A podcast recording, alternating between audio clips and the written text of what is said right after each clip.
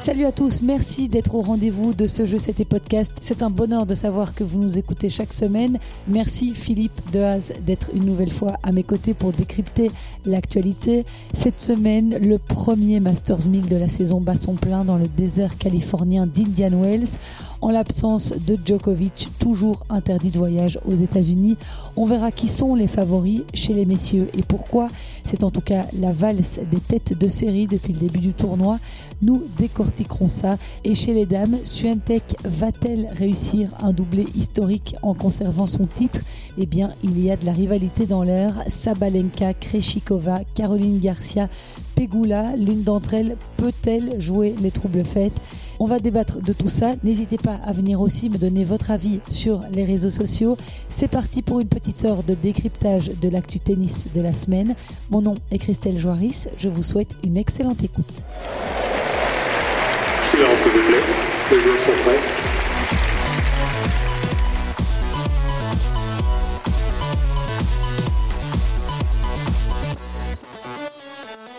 Et bien voilà, deux semaines après être allé à Oui, où Philippe s'occupait du Team Girl AFT, me voilà au collège Cardinal Mercier de Braine-l'Alleud, qui est une des bases de ton école de tennis, euh, Your Tennis School. Notamment, école de tennis que je co-gère avec Sébastien Leclou et Rémi euh. Donc, euh, on est au collège Cardinal Mercier, très gros collège dans le Brabant Wallon. Il y a 3500 élèves et il y a quatre terrains de tennis sous bulle, plus encore trois terrains en hall sportif. Et donc, on a la possibilité d'organiser les cours ici. C'est vraiment très très bien parce que c'est un réservoir permanent pour, euh, pour les enfants. C'est un magnifique euh, complexe, le collège. Ils ont une piscine, un mur d'escalade.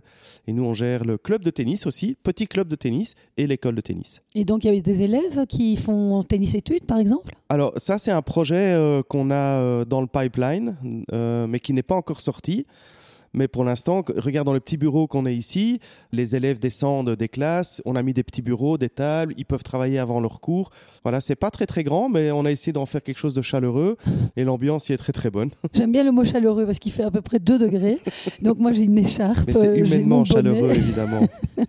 mais mais, mais c'est très qui bien. Est important. Voilà, exactement. Et Sébastien vient de nous servir un petit café et c'est toujours très chaleureux parce que je suis en ta compagnie, Phil. Merci Christelle. Donc c'est un vrai plaisir, c'est toujours un vrai plaisir. Et euh, de toute façon, on va se réchauffer le cœur. Pourquoi? Parce qu'on va parler d'Indian Wells. Oui. Sans doute euh, l'un des tournois où il fait euh, le plus chaud. Enfin, toi, tu, tu, connais, tu as déjà été, j'imagine, à Indian Wells. Parle-nous un peu des conditions de, de, ce tournoi. C'est dans le désert californien. C'est dans le désert. Je ne sais pas si c'est le tournoi le plus chaud parce que quand tu vas en Australie, c'est très très chaud. Oui. Et là, donc, en fait, il y a Indian Wells et puis Miami qui suit. Le double sunshine. Et c'est deux chaleurs différentes. Indian Wells, c'est très sec. Donc il y a 30 degrés, 25, 30 degrés, mais ça va, c'est supportable. Là où quand tu vas à Miami avec les 100% d'humidité, c'est une chaleur qui est plus difficilement supportable. Alors on dit d'Indian Wells que c'est le quatrième, euh, le cinquième euh, finalement tournoi du Grand Chelem pour plusieurs raisons. Pour moi, je pense l'essentiel, c'est que c'est le seul tournoi qui propose 128 joueurs dans le tableau final, okay. comme les quatre autres. À Miami, par exemple, la semaine qui suit, c'est 96. Et sinon, en général, un tableau, c'est 32 joueurs. 32 dans le tableau final, 32 en qualif. Donc, c'est un très gros tableau. Ça, c'est un point commun. Après, il y a des petites choses amusantes, euh, comme par exemple, euh, certaines années, Indian Wells euh, affiche plus de spectateurs qu'à Roland Garros. Donc, c'est oui. très populaire. Il est, il s'étale sur plus d'hectares que Wimbledon. Excellent. Donc il y a 22 hectares et ils sont à 17 hectares sur Wimbledon. Euh, il y a plus de terrain qu'à l'Australian Open. 29 terrains ici, 24 en Australie. Et il est le deuxième plus grand central sur le circuit. Le premier, c'est à l'US Open, 22 500. Et là, il y en a 16 000 dans le. Donc tout ça fait que c'est un tournoi vraiment particulier. Et puis un gros prize money aussi, qui attire Et beaucoup de joueurs. Ah ben bien sûr, oui. Alors là, ça les attire, mais ils sont ob- les têtes de série sont obligés de le jouer. Oui, effectivement. On en parlera un peu tout à l'heure aussi par rapport au double, Oui. parce qu'il se passe quelque chose d'amusant sur les doubles. Très gros prize money, oui. Mais, mais ça, c'est une constance quand même depuis les dernières années. Les prize money ont augmenté de près de 30-40%. Pas sur tous les tournois des filles. Oui, on en parlait la semaine, Ouais. il y a deux semaines. Mais ici, c'est un tournoi mix, donc tout le monde profite et euh, ouais, beaucoup d'argent. Est-ce que au niveau des conditions de jeu, on est dans le désert, est-ce que c'est lent Les balles volent un peu? Alors ça monte parce que quand il y a de la chaleur, etc., et quand il fait chaud en général. euh, mais mais c'est pas des conditions qui sont sensiblement différentes comme quand on joue en altitude ou, ou ailleurs. Par exemple, à- par rapport à Miami, ça dépend un peu du temps qu'il fait, mais c'est, ça ne demande pas énormément d'adaptation pour pouvoir être, être bon. Le seul truc, c'est qu'en général, la plupart des joueurs viennent d'Europe sur salle intérieure, et donc le changement, il se fait plutôt là, à mon sens. C'est que très peu ont joué à l'extérieur. Certains sont partis en Amérique du Sud en début d'année, comme Alcaraz par exemple. Ouais, j'allais dire sur terre battue. Oui, sur terre battue. Mhm. Mais moi, ça avait du sens. Enfin, on en- peut-être on en reparlera encore tout à l'heure par rapport à ça, pourquoi il part sur terre battue. Mais enfin, pour terminer sur ce sujet-là, donc pour moi, le gros changement, l'adaptation, c'est lié au fait que les, on change de, pas vraiment de surface, mais on change de, de conditions. C'est là où le changement est plus difficile. En tout cas, ça y est, on y est, puisque l'édition 2023 a commencé mercredi, le 8 mars. C'est un tournoi qui, effectivement, se déroule euh, sur 10 jours. 10 jours, ouais. Eh bien, pour regarder un petit peu le, le tableau masculin, bon, alors on le sait, la décision est tombée assez tard, euh, mais pour la deuxième année de suite, Novak Djokovic ne sera pas présent à Indian Wells. Il est toujours empêché d'entrer sur le territoire américain sans être vacciné euh, contre le Covid. Le numéro un mondial avait demandé une dérogation spéciale aux autorités américaines ces dernières semaines, mais euh, rien n'y a fait. Il a pourtant reçu hein, du soutien de la part de la Fédération américaine, euh, l'USTA et des organisateurs même de l'US Open, mais ceux-ci n'ont pas permis euh, de faire pencher la balance en sa faveur. Tu en penses quoi, toi, cette décision, Phil, euh, de, priver Novak Djokovic d'entrer sur le territoire américain? Alors, ce que j'en pense, ben, deux choses. D'abord, il y a des règles, il y a des lois, protocoles à respecter dans certains pays, et puis voilà, qui suis-je pour dire si c'est bien ou pas bien donc voilà, les lois sont respectées, il n'y a pas grand-chose à dire. La réflexion que j'ai, c'est qu'aujourd'hui, la pandémie est sous contrôle. Les tests euh, PCR ne sont plus obligatoires quand on rentre aux États-Unis. Euh, ça semble aller quand même vraiment mieux partout. Donc, euh, ce qui est effectivement, on est en 2023, les conditions ont vraiment changé. Est-ce qu'il faut garder cette, cette rigueur et cette obligation de n'avoir que des gens vaccinés sur le territoire? Ça, ça me paraît un peu, peut-être un peu too much, mais bon, voilà, c'est la loi. La loi, c'est la loi, Christelle. Et ce qui est assez étonnant, c'est qu'il y a un joueur américain euh, qui n'est pas vacciné Et qui est dans le tableau. et qui était effectivement dans le tableau des qualifs, Tennis Sandgren, son nom ne s'invente pas. Euh, il a été euh, battu, non, il a d'abord battu Dusan Lajovic au premier tour avant de perdre contre Rinki Ijikata. Mais comment c'est justifié ça? Tu as les informations? Non, mis à part le fait que c'est un citoyen américain et qu'il a cet avantage-là, il a le droit de jouer sur le territoire. Très bien, mais il a franchi la frontière la semaine d'avant et puis, euh, et puis depuis le début de l'année. Oui, évidemment, et c'est c'est ça, c'est la question que les gens se posaient euh, dans le débat que je suivais un petit peu euh, sur les réseaux so- sociaux, pardon, sur Twitter Mhm. principalement. Maintenant, je t'avoue que je n'ai pas mené euh, une enquête approfondie euh, pour connaître les tenants et aboutissants de l'acceptation de Tennis Sandgren dans le tableau des qualifs d'Indian Wells, mais c'est vrai que ça pose question. Ce qu'on retient, nous, c'est que Novak Djokovic ne sera pas là à Indian Wells. Et pourtant, il était dans une grande forme. Après avoir remporté l'Open d'Australie pour la dixième fois, il a encore battu un record fin février, celui du plus grand nombre de semaines cumulées passées à la place de numéro 1 mondial, 379 semaines. Il a battu le record de Steffi Graf, qui était à 378. Alors, petite question, Phil, on va voir si tu es incollable. Est-ce que tu sais quand Djokovic a atteint le sommet de la hiérarchie pour la première fois? Ah non, là, je ne sais pas. Tu me colles.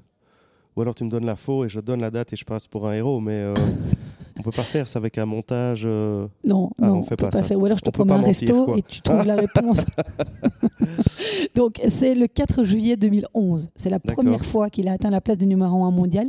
Il avait connu une saison exceptionnelle et voilà, on est en 2023 et il est euh, à 379 semaines au sommet du tennis mondial. Donc encore un record.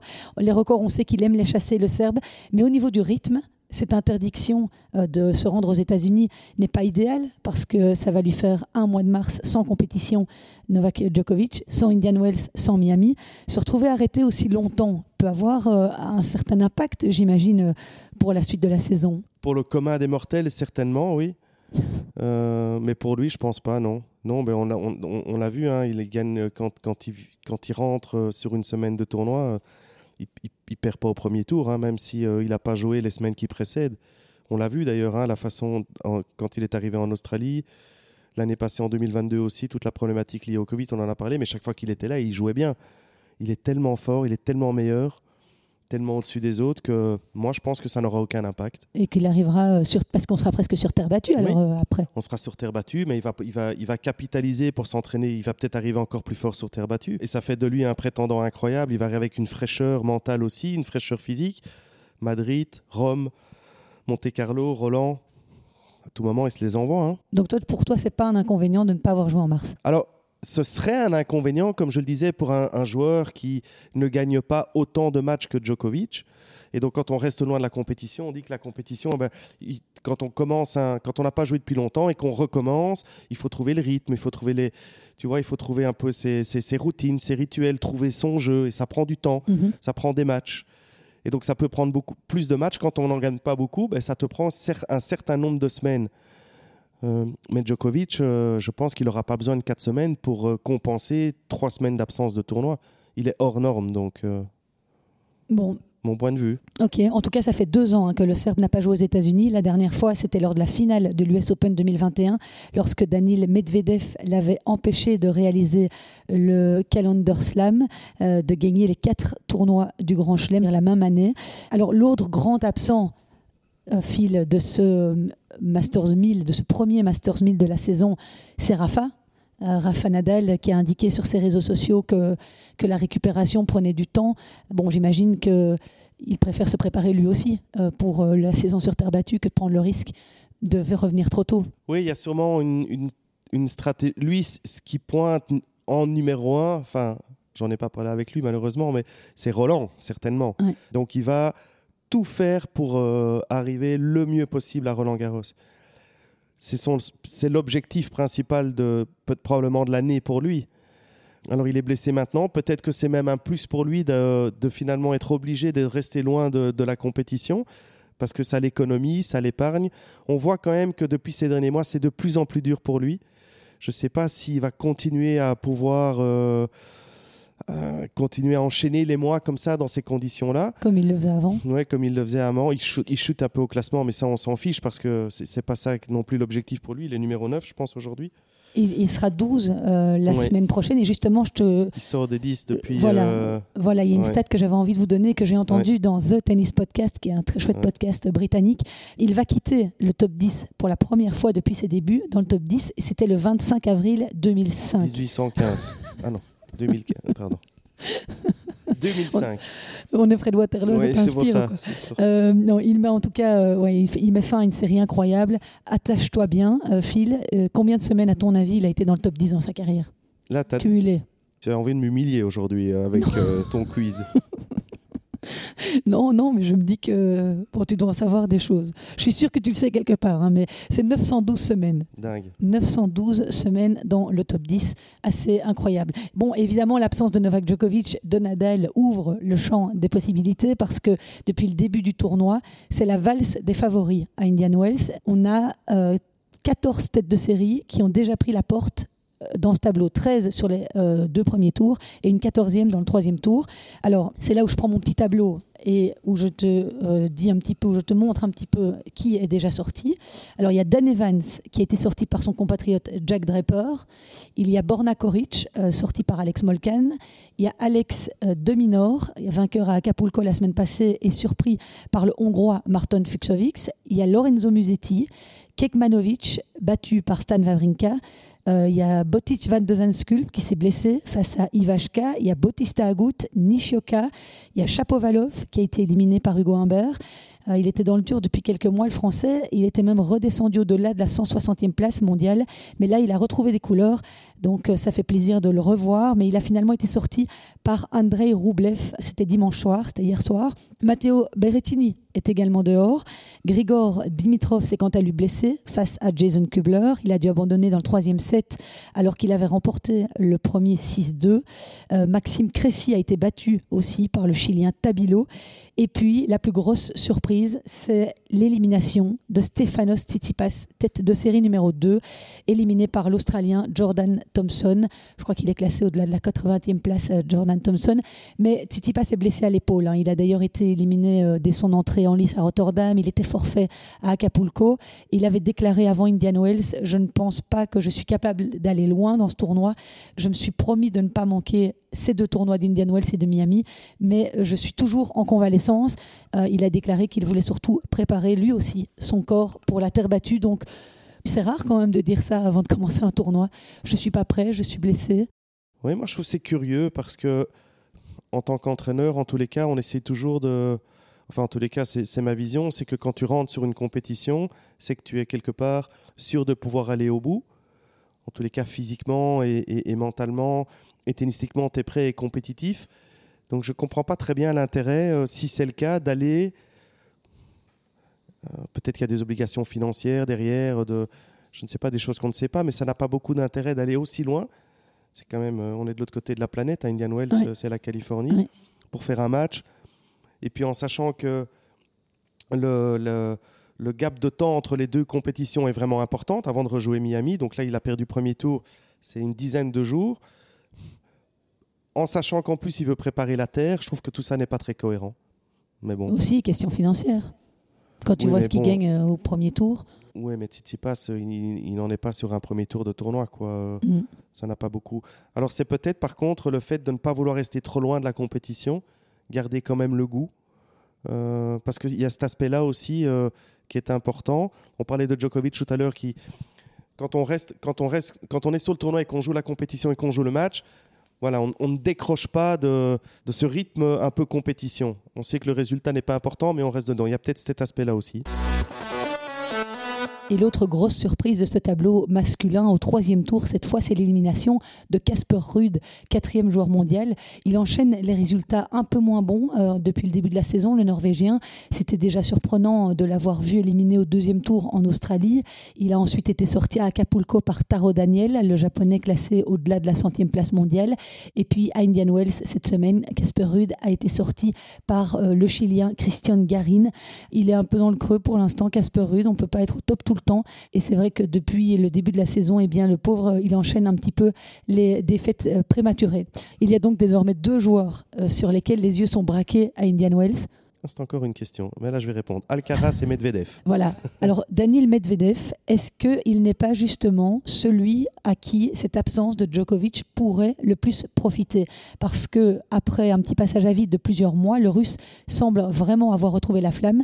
Il a gagné ses deux premiers tours à Indian Wells. D'abord contre Brandon Nakashima 6-4, 6-3, puis contre Ivashka, contre qui il a lâché un set quand même, mais il enchaîne les victoires. Il est désormais sur une série de 16 victoires consécutives. Je vous rappelle qu'il a gagné trois titres d'affilée depuis février. C'était à Rotterdam, à Doha et la semaine passée à Dubaï. Et surtout, il a battu euh, Djokovic en demi-finale à Dubaï. Quel est ton avis, toi, Phil, sur euh, ce joueur, Daniel Medvedev? Ben, Medvedev, oui, comme tu dis, je regardais aussi les statistiques. Il a joué 23 euh, matchs depuis le début de la saison, il en a gagné 21. Donc il est, c'est vraiment l'homme, en forme. Ben, Medvedev, il a gagné des grands chelems, il, est, il a déjà été numéro 1. Il est à coup sûr un des grands favoris. Même si sur Indian Wells, il n'a jamais été très très loin, je pense que. Il n'a jamais été plus loin que les quarts. que les huitièmes, pardon. Il n'a jamais été en quart. Oui, donc c'est. Mais enfin voilà, donc il arrive avec d'autres dans, un, dans un autre euh, état d'esprit. Mais tu, sais, pour répondre plus généralement par rapport à Medvedev ou à la question finalement qui, qui est susceptible de pouvoir. Euh, alors, détrôner Djokovic, encore personne. Parce que déjà, quand on le voit au niveau des points, Djokovic, il a, il a plus de 7000 points.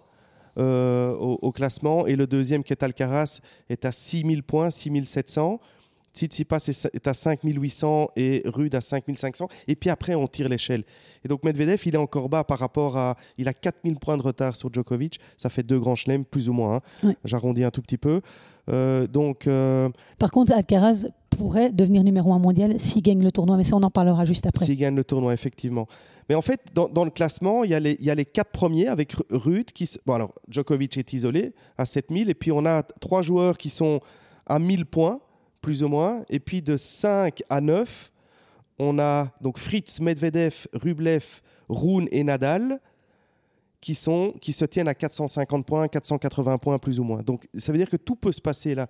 Mais moi, je, moi, je le dis depuis un, petit bout de temps aussi, le phénomène hein, chez les filles où, où, ça change chaque semaine, regarde, tu as commencé euh, euh, tout à l'heure en disant les, il y en a 14 qui, qui, qui, sont sortis au premier tour. Dans les trois premiers tours. Je pense que c'est quelque chose qui va arriver vraiment fréquemment et ça va être quand Djokovic ne sera plus dans la bagarre et Nadal non plus, quoique Nadal devient de moins en moins compétitif, ça va se jouer entre Alcaraz, Tsitsipas, Rude, Medvedev, Rublev, euh, Rune et puis, et puis ça va être l'un, ça va être l'autre, puis de temps en temps une surprise.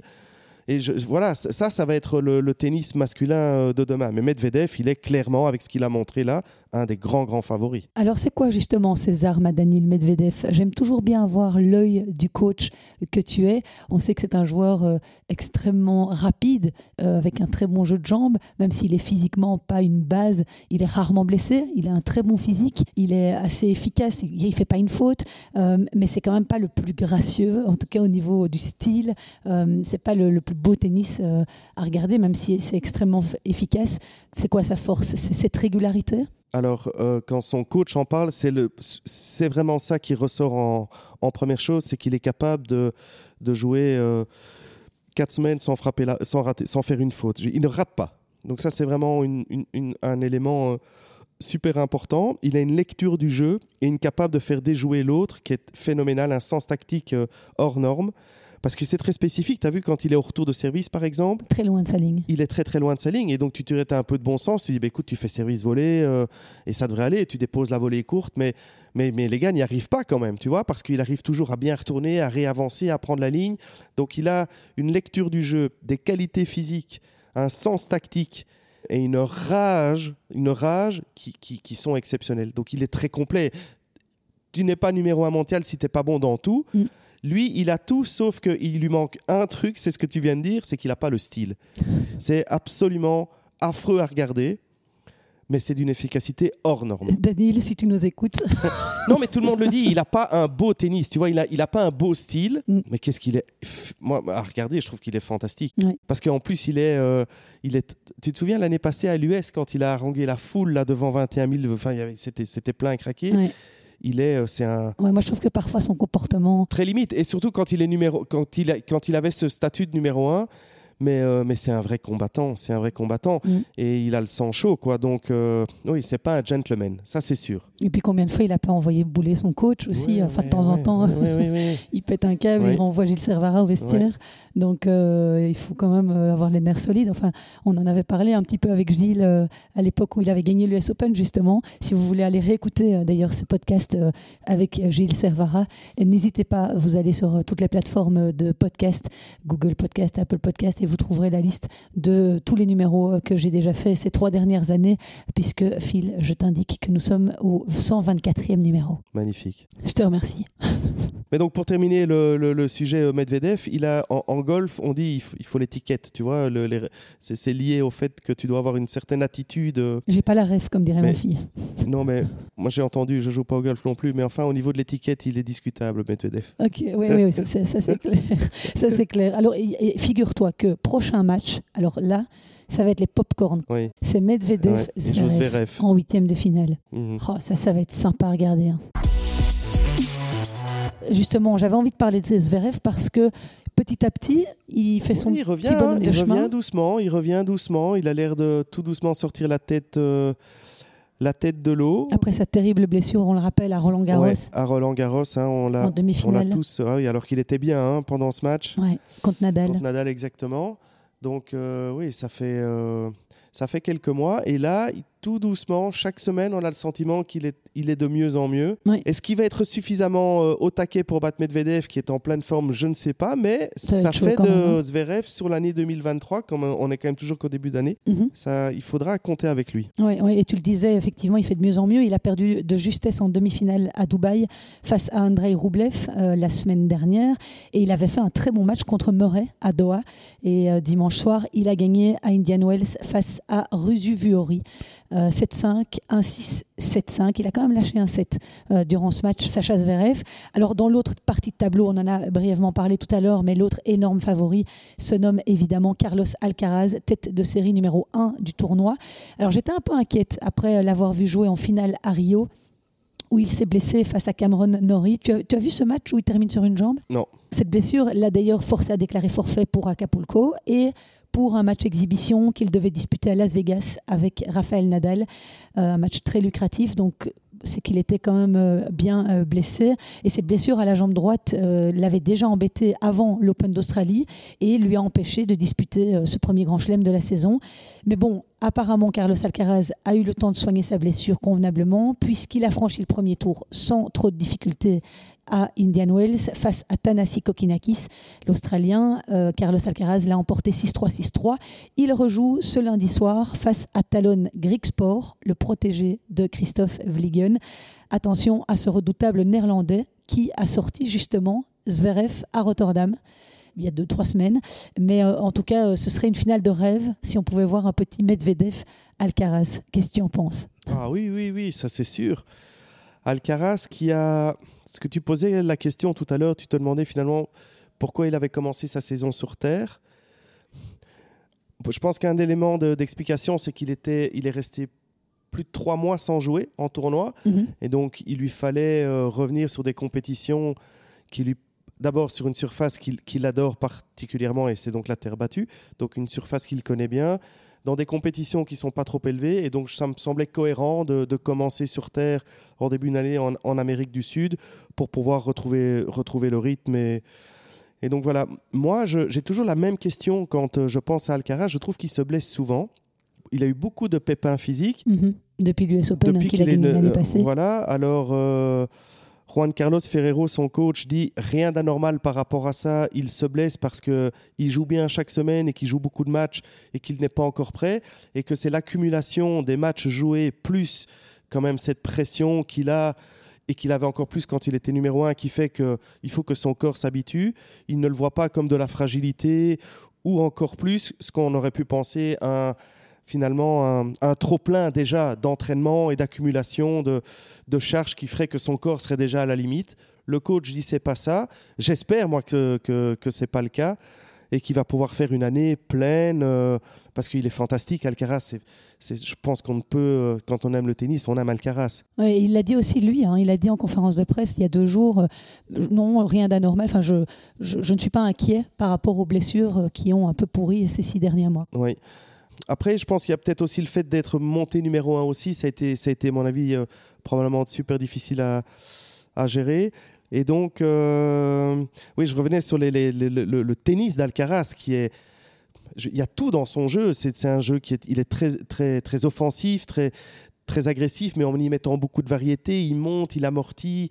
Enfin, je veux dire, il, est, il peut jouer bien partout. Alcaraz, il a un jeu, quand il est, quand il est en pleine forme, il est tellement gai à, à regarder jouer. Donc, Il n'y a rien à moitié, quoi. il n'y a rien à moitié et Il- tout est bien fait. Et, et il a, je trouve, ce que tout le monde n'a pas, il, il- il a cette, euh, cette attitude du gars qui s'amuse. Il prend Oui. du plaisir, quoi. Ouais. Hein, il rigole régulièrement, il sourit. Et tu vois que il- c'est du fun, en fait. Il est content d'être là. quoi. Il est content d'être là, il Mm. fait plaisir aux gens, il se fait plaisir, et puis ça marche. ben, et en plus, il gagne des matchs, donc c'est bien. Mm. Et je trouve que c'est vraiment le seul qui arrive à faire ressortir cette joie et ce plaisir de jouer au tennis. Mais tu parlais tout à l'heure de son style de jeu. Est-ce qu'on peut le comparer à celui euh, que Nadal avait étant jeune, très en force, très physique, et qui peut finalement lui porter préjudice physiquement? Moi, je trouve qu'il a une technique qui est beaucoup plus propre. Quand on voit Nadal à 19 ans, c'était quand même très à l'arrache. hein. Il a Nadal a vraiment fait évoluer son jeu aussi. Mais Nadal, il avait vraiment un, un profil, un schéma, c'était prendre son coup droit le plus possible. Et on le voyait décaler euh, pratiquement sur toutes les balles. Un service assez approximatif, assez contraignant aussi musculairement. Alcaraz, il a une technique qui est très très propre. Et pour moi, il a un jeu qui est quand même beaucoup plus varié, beaucoup plus complet que, Nadal. On le voit, il est capable de, raccourcir les gens, l'échange en faisant des amortis, en montant à la volée, ce que fait Nadal aujourd'hui, mais ce que Nadal ne faisait pas euh, quand il avait 19-20 ans. Mm. Donc je trouve que c'est pas tout à fait le même. Euh, non, il a, il a, pour moi, il a plus, quand même vraiment beaucoup plus de choses euh, à proposer. Carlos Alcaraz, il a en tout cas déclaré en conférence de presse que son objectif était de remporter Indian Wells pour récupérer, on en parlait tout à l'heure, son poste de numéro 1 mondial. Il a, euh, je vous le rappelle, atteint un record de précocité en septembre dernier quand il est devenu numéro 1 mondial à 19 ans après avoir remporté euh, l'US Open. C'est bien d'avoir des ambitions et de les afficher à cet âge-là. Bah, il a eu le goût, hein il, a, il a eu le goût et je pense qu'il veut le retrouver. Il n'y a pas de performance possible sans avoir de grandes ambitions. Hein. De toute façon, ça c'est certain. Nous en Europe, enfin les Européens, mais je dirais nous aussi, on, on pense à nos joueurs belges, on n'a malheureusement pas l'habitude d'entendre les ambitions. Euh, c'est pas quelque chose qui est culturellement acceptable chez nous de dire euh, parce que souvent quand on entend quelqu'un qui est ambitieux, on dit qu'il est prétentieux, mhm. qu'il est sûr de lui. Et... Mais ça, c'est pas de la prétention, c'est pas de l'arrogance non plus, c'est juste de la confiance en soi. Et c'est quelque chose que je trouve euh, ne se retrouve pas énormément, pas suffisamment, dans, pas que le tennis, hein, mais je trouve dans le foot aussi. Euh, on n'a pas les coachs qui affirment ou les joueurs qui disent on est là, on va, on, va la gagner cette Coupe du Monde. Non, on est toujours un peu sur la défensive, comme si on avait peur d'assumer. Tous les bons, tous les bons, il l'assume. Djokovic, il a dit Moi, je, veux tout... je suis le meilleur. Oui, il a dit ça il n'y a pas longtemps. je suis le meilleur et je veux tout gagner et je vais tout gagner. Et c'est pas de l'arrogance. Il disait, il, précisait Ce n'est pas de l'arrogance. C'est juste qu'effectivement, je suis au-dessus des autres. Oui. Et, euh, mais oui, c'est vrai que c'est un point de vue, mais euh, on voit mal un joueur. Euh, belge ou même français affirmer quelque chose comme ça parce que tout de suite c'est quoi? C'est se mettre beaucoup de pression aussi sur les épaules je sais alors oui peut-être mais c'est aussi je pense, euh, je, reviens, je reviens à l'éducation, c'est euh, on n'éduque pas nos athlètes en, leur donnant le, choix euh, ou la possibilité d'affirmer qu'ils sont bons. Et moi, je pense que on ne peut pas faire des choses sans les visualiser à, à l'avance. Donc, si on n'est pas réellement convaincu qu'on peut faire quelque chose, ça me semble compliqué de le faire. Et alors, on avance comme ça, un tout petit peu dans le brouillard. Et puis, quand il y a une belle performance, on se dit ah c'est chouette mais peut-être que tu pourrais en faire plus des belles performances si tu t'autorisais à le, à le penser et, et, donc à le dire. Mm. On voit tous les bons, ils font preuve d'humilité. Hein. Les Federer, les Nadal, les Djokovic, les Andy Murray, ce sont des gens qui sont très humbles, mais ça n'empêche qu'ils sont sûrs. C'est pas parce qu'ils sont humbles qu'ils ne pensent pas qu'ils sont, qu'ils sont meilleurs que les autres. Oui, mais tu n'entendras quand même jamais un Nadal dire euh, je vais gagner Roland Garros alors qu'il aurait pu le faire ces dix dernières années. Oui, Nadal, il a, il a, euh, il a dans son. Oui, c'est pas tout à fait Djokovic. Alors Nadal, il, le dit depuis le début de sa carrière, il dit moi, je peux perdre contre tout le monde mhm. et je joue de la même façon contre tout le monde. Je ne sous-estime personne, mais au fond de lui-même, je peux t'assurer que il, est persuadé qu'il ne le perdra pas le match ou le tournoi, etc. Donc il est sûr que ça va le faire, mais ça n'empêche qu'il se prépare éventuellement à ce que la situation ne tourne pas exactement en sa faveur. Et c'est comme ça qu'on l'a vu retourner des centaines de fois des situations complètement dingues, parce qu'il est prêt à ça. Mm. Il est prêt à ce que ça ne fonctionne pas mais je suis intimement persuadé qu'il n'y a pas une, once de doute dans sa capacité quand il monte sur le terrain à gagner le match. Hmm. Et tu parlais tout à l'heure de mentalité belge, de joueurs belges. Alors évidemment, je vous en avais parlé brièvement la semaine passée, mais David Goffin est malheureusement blessé euh, à nouveau. Donc euh, il est out pour euh, Indian Wells et Miami.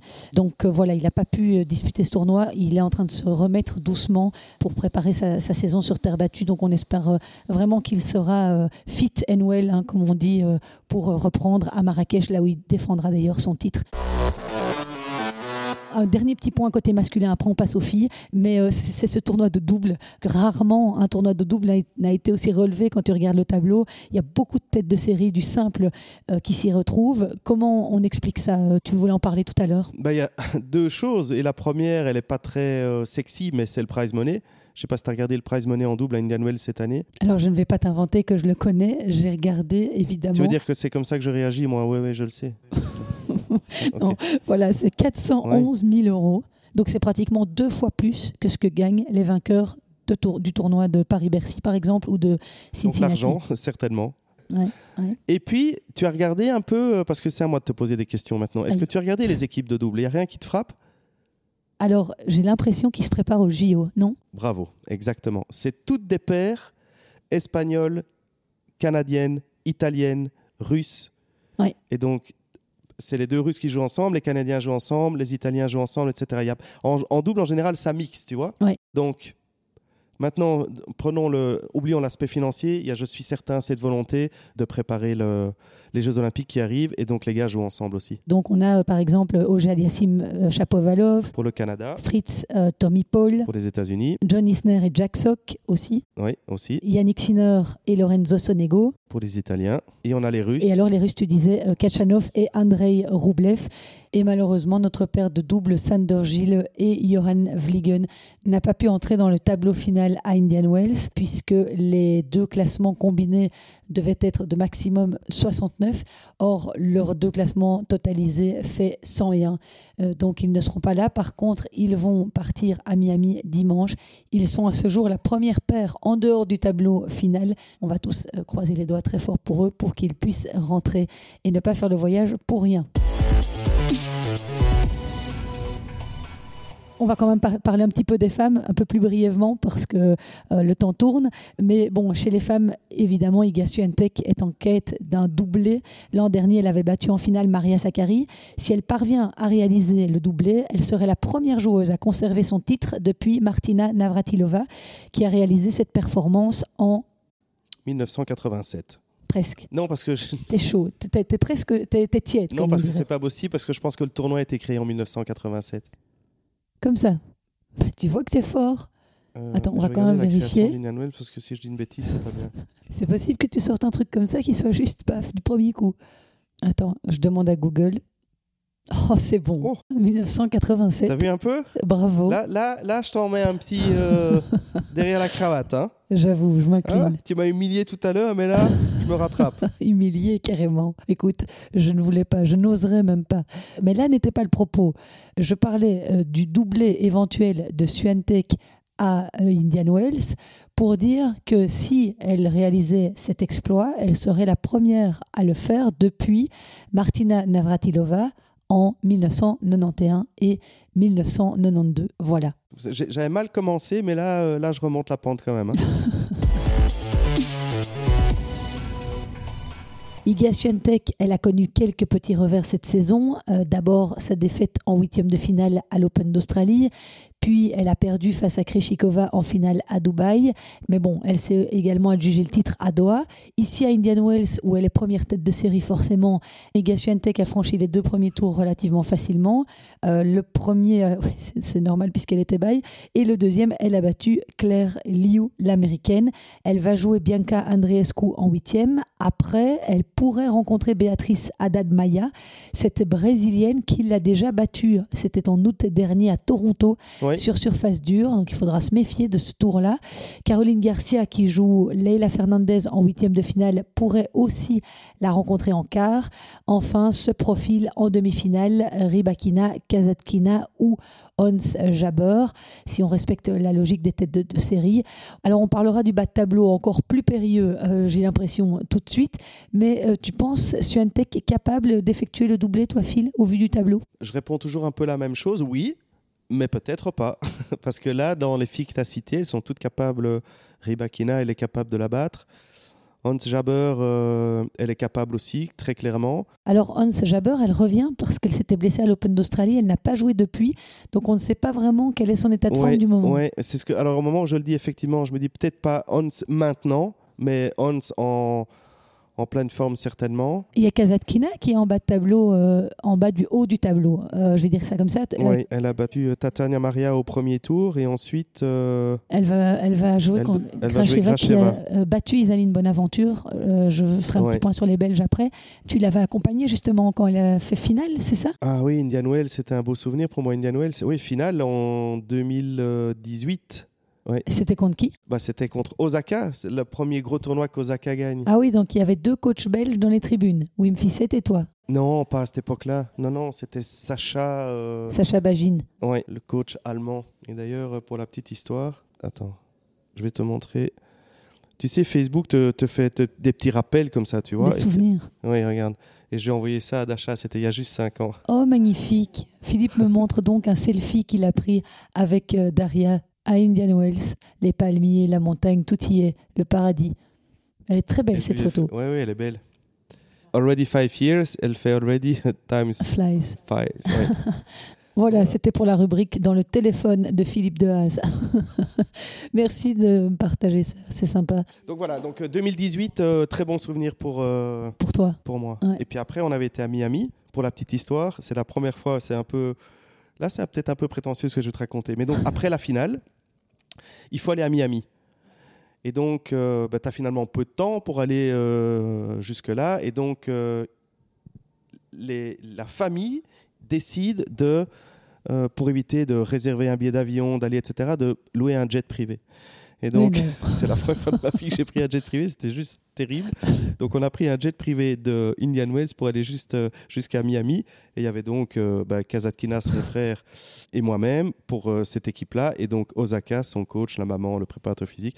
Et donc, on s'est retrouvés dans le même jet. euh. Excellent. C'est- chouette, une, Et donc, une anecdote. Mais il y avait un petit, un petit peu de champagne alors, dans le jet non, privé non, non, non, non, non, non. Non, pas poussé non, quand même. Non.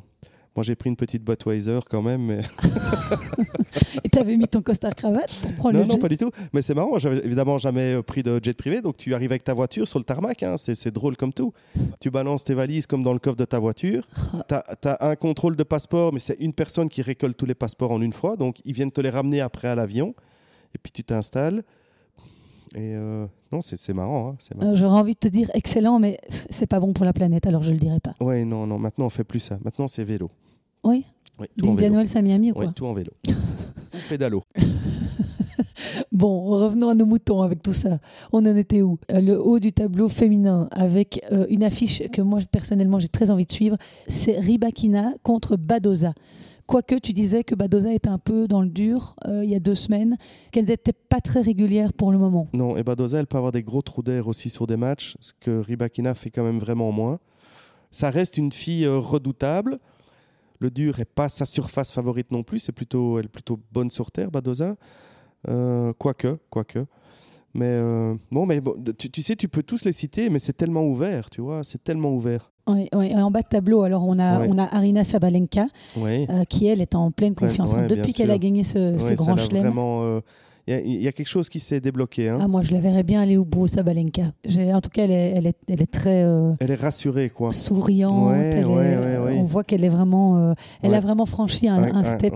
Et, euh, et- et moi, j'aimerais vraiment que Maria Sakkari franchisse ce step. oui, euh, bien sûr. Parce que Et elle, moi, j'aimerais bien que Hans Jabber fran- franchisse ce step aussi. ouais. Et Maria Sakkari, euh, j'ai regardé il n'y a pas longtemps Breakpoint, donc cette Ouais. série Netflix, Ouais, ouais. Euh, et elle parlait en fait de- des difficultés, de la vulnérabilité mentale euh, qui la touchait et, et- et elle expliquait combien les lendemains de la défaite de la demi-finale à Roland Garros en 2021 où elle s'est procuré une balle de match Roland, avait été douloureux. Elle avait mis de nombreux jours à s'en remettre, elle n'avait pas dormi pendant plusieurs nuits. Et c'était contre qui, tu sais? Oui. Dit-il en prenant son téléphone. Vous voyez, il triche en plus. Non, là, je- sur, la- sur ce coup-là, je triche. Ah mais comme, tu me dis, tu te souvenais de la balle de match, je me disais que tu te souvenais de l'adversaire. Je voulais pas Oui, te mais je me piéger Non, mais parce que tout le monde, a- on en a beaucoup parlé de, de, cette, de ce match-là. de cette demi-finale.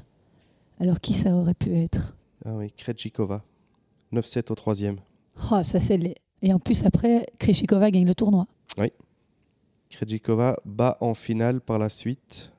Je te laisse répondre. Oh là là. Surprise absolue. Ouais. Et en plus, je me souviens très bien de la remise des trophées parce que Barbara Krejcikova, elle avait fait rire tout le monde en disant à quel point elle était fan de Justine Hénin et qu'elle l'avait croisée dans les allées de Roland Garros et qu'elle était super impressionnée. Mais alors contre qui elle a joué cette finale? Elle a été coachée euh, par euh, un coach belge. Pas sur malheureusement ce tournoi-là, mais euh, Yastremska non.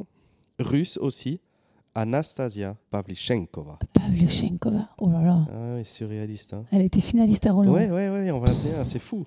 Bon, ben, ma mémoire me fait défaut hein, là. euh. Ok. Euh, alors donc, ce que je voulais simplement euh, dire, c'est que Maria Sakkari, elle a très mal digéré. Ça a été très dur en 2022 de se remettre de, de ça. Et maintenant, on a l'impression qu'elle qu'elle retrouve la confiance, mais euh, malgré tout, on le disait, on en a déjà beaucoup parlé, elle, il lui manque un grand titre. Ici, Maria Sakkari a franchi les deux euh, premiers tours, premier contre Shelby Rogers, le deuxième tour contre Kalinina, 3-6, 6-2, 6-4. Une victoire en 3-7 comme au tour précédent contre Shelby Rogers d'ailleurs. Et elle est maintenant en huitième de finale contre Carolina Pliskova. Ça, ce sera aussi euh, un très beau match à suivre.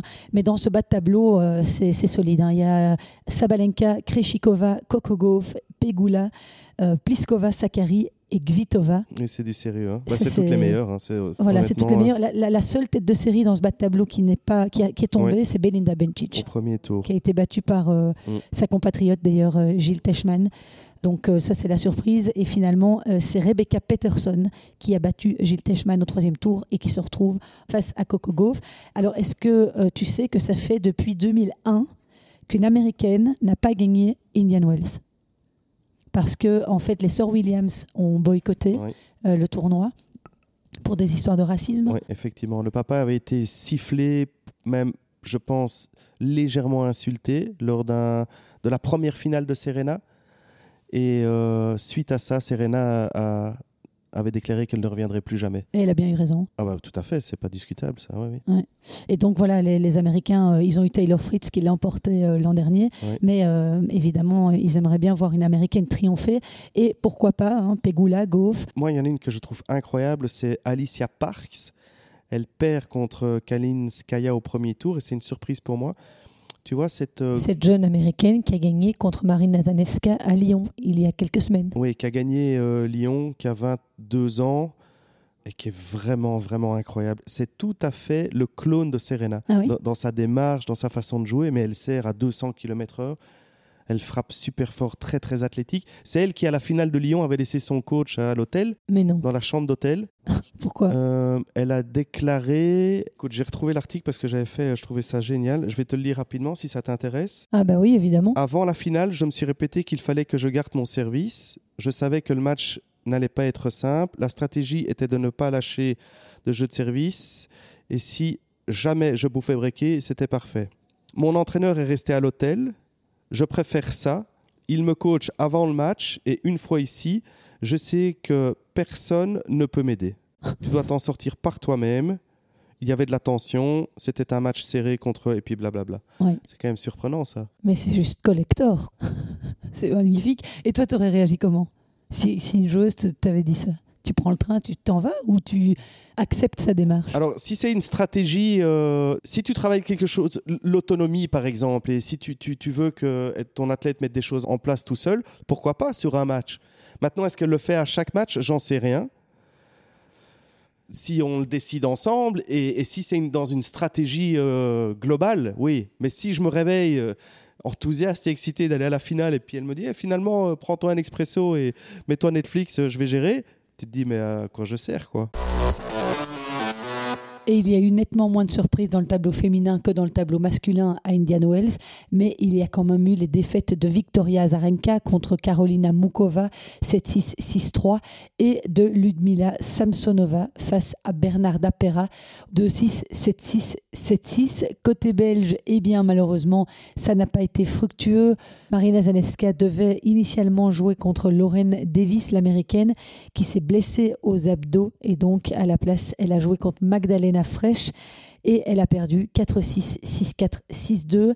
Isaline Bonaventure avait réussi à s'extirper des qualifs. Elle a malheureusement perdu au premier tour contre Gracheva 6-2, 6-2. Elise Mertens a perdu 6-3, 6-1 contre la chinoise Xinyu Wang. Et puis euh, Alison Van Uytvanck n'a pas joué puisqu'elle s'est blessée dans le bas du dos. Elle a été remplacée dans le tableau final par Schmidlova. Please take your seats quickly, ladies and gentlemen. Thank you. Et alors dans le tableau du double féminin, eh bien Kirsten Flipkens associée à Matek Sands a perdu au premier tour contre la paire Kato Suchiadi. Elise Mertens a elle en revanche gagné aux côtés de sa partenaire australienne Storm Hunter. Elles ont battu en 2-7, 7-6, 6-3 la paire Paola Badoza et Elena Rybakina, tiens, qui s'affrontent en simple, on en parlait tout à l'heure. Et puis dernière belge engagée dans le tableau du double, eh bien c'est Kimberley Zimmerman. La bruxelloise était associée à Anna Bondar, mais elles n'ont malheureusement pas réussi à venir à bout de de la paire américaine Danielle Collins et Peyton Stearns. Elles ont perdu 6-2, 6-2. Et outre Indian Wells, trois Belges étaient engagés au Challenger de Lugano en Suisse. C'est Gauthier Auclin, Raphaël Collignon et Zizou Bergs. Alors Zizou a perdu au premier tour contre Antoine Escoffier, futur demi-finaliste de ce Challenger. Raphaël Collignon lui a été battu au premier tour par la tête de série numéro 2 du tournoi, Dominique Stricker, mais il lui a offert une belle résistance. Défaite 6-4, 2-6, 6-2. Et puis euh, Dominique Stricker a battu dans la foulée Gauthier Auclin 6-3, 6-3. Et à défaut d'avoir été loin dans le tournoi du simple, eh bien Zizou Bergs s'est consolé en double puisqu'il a décroché le trophée aux côtés du néerlandais David Pell. Ils ont battu la paire Franzen-Jebens 6-2, 7-6 et c'est la première fois que Zizou gagnait un titre en double dans un tournoi Challenger. Je n'ai plus le temps de vous donner d'autres résultats parce que je m'étais juré de rester en dessous des 45 minutes, mais je vais quand même juste glisser que Great Minen a été une nouvelle fois en demi-finale à Ternava en Slovaquie, un tournoi ITF 60 000 dollars. Elle a comme la semaine d'avant, perdu en demi-finale contre la Française Océane Dodin. Alors j'avais évidemment demandé à Philippe de réagir par rapport à cette défaite, mais figurez-vous que j'ai rencontré un gros couac technique et que j'ai perdu les cinq dernières minutes de mon intervention avec Philippe. Voilà, il y a des jours comme ça, peut-être que c'est parce que c'est le 13 mars et que le 13 ne m'a jamais porté bonheur. En tout cas, je suis vraiment désolée. Je n'ai donc ni l'intervention de Philippe par rapport à Gretje, ni ses au revoir. En tout cas, euh, je suis en train de vous préparer quelques numéros hors série. J'en ai fait un la semaine dernière avec Marie Benoît qui était en Belgique pour une semaine d'entraînement avec son entraîneur euh, français Xavier Legal. Ils ont euh, tous les deux répondu à mes questions. C'était très sympathique. On est allé au tennis club 7 Waïs. Et puis il y avait également samedi soir les 20 ans du BTF, le club officiel des supporters de tennis belge. J'ai eu l'occasion de rencontrer et d'interviewer certains des membres, le président, euh, le premier parrain, qui n'est autre que Olivier Rocus. Voilà, je vais vous préparer tout ça pour vous proposer ces numéros hors série. Euh, merci en tout cas d'avoir été au rendez-vous de ce numéro-ci. Merci à Philippe, euh, qui ne me dira pas au revoir puisque j'ai perdu donc son intervention, d'avoir été à mes côtés durant ce podcast. N'hésitez pas à aller me mettre des petites étoiles sur Apple Podcast, Google Podcast. Ça me permet d'être vraiment mieux référencé sur le web et c'est un gros coup de pouce que vous me faites. N'hésitez pas non plus à vous abonner sur mes pages Instagram, Facebook, TikTok, me donner un peu de visibilité pour plus de notoriété. Je vous donne rendez-vous la semaine prochaine. Soyez prudents et si vous avez le temps, c'est bientôt l'heure de se réentraîner. Les interclubs arrivent à grands pas. Portez-vous bien. Ciao.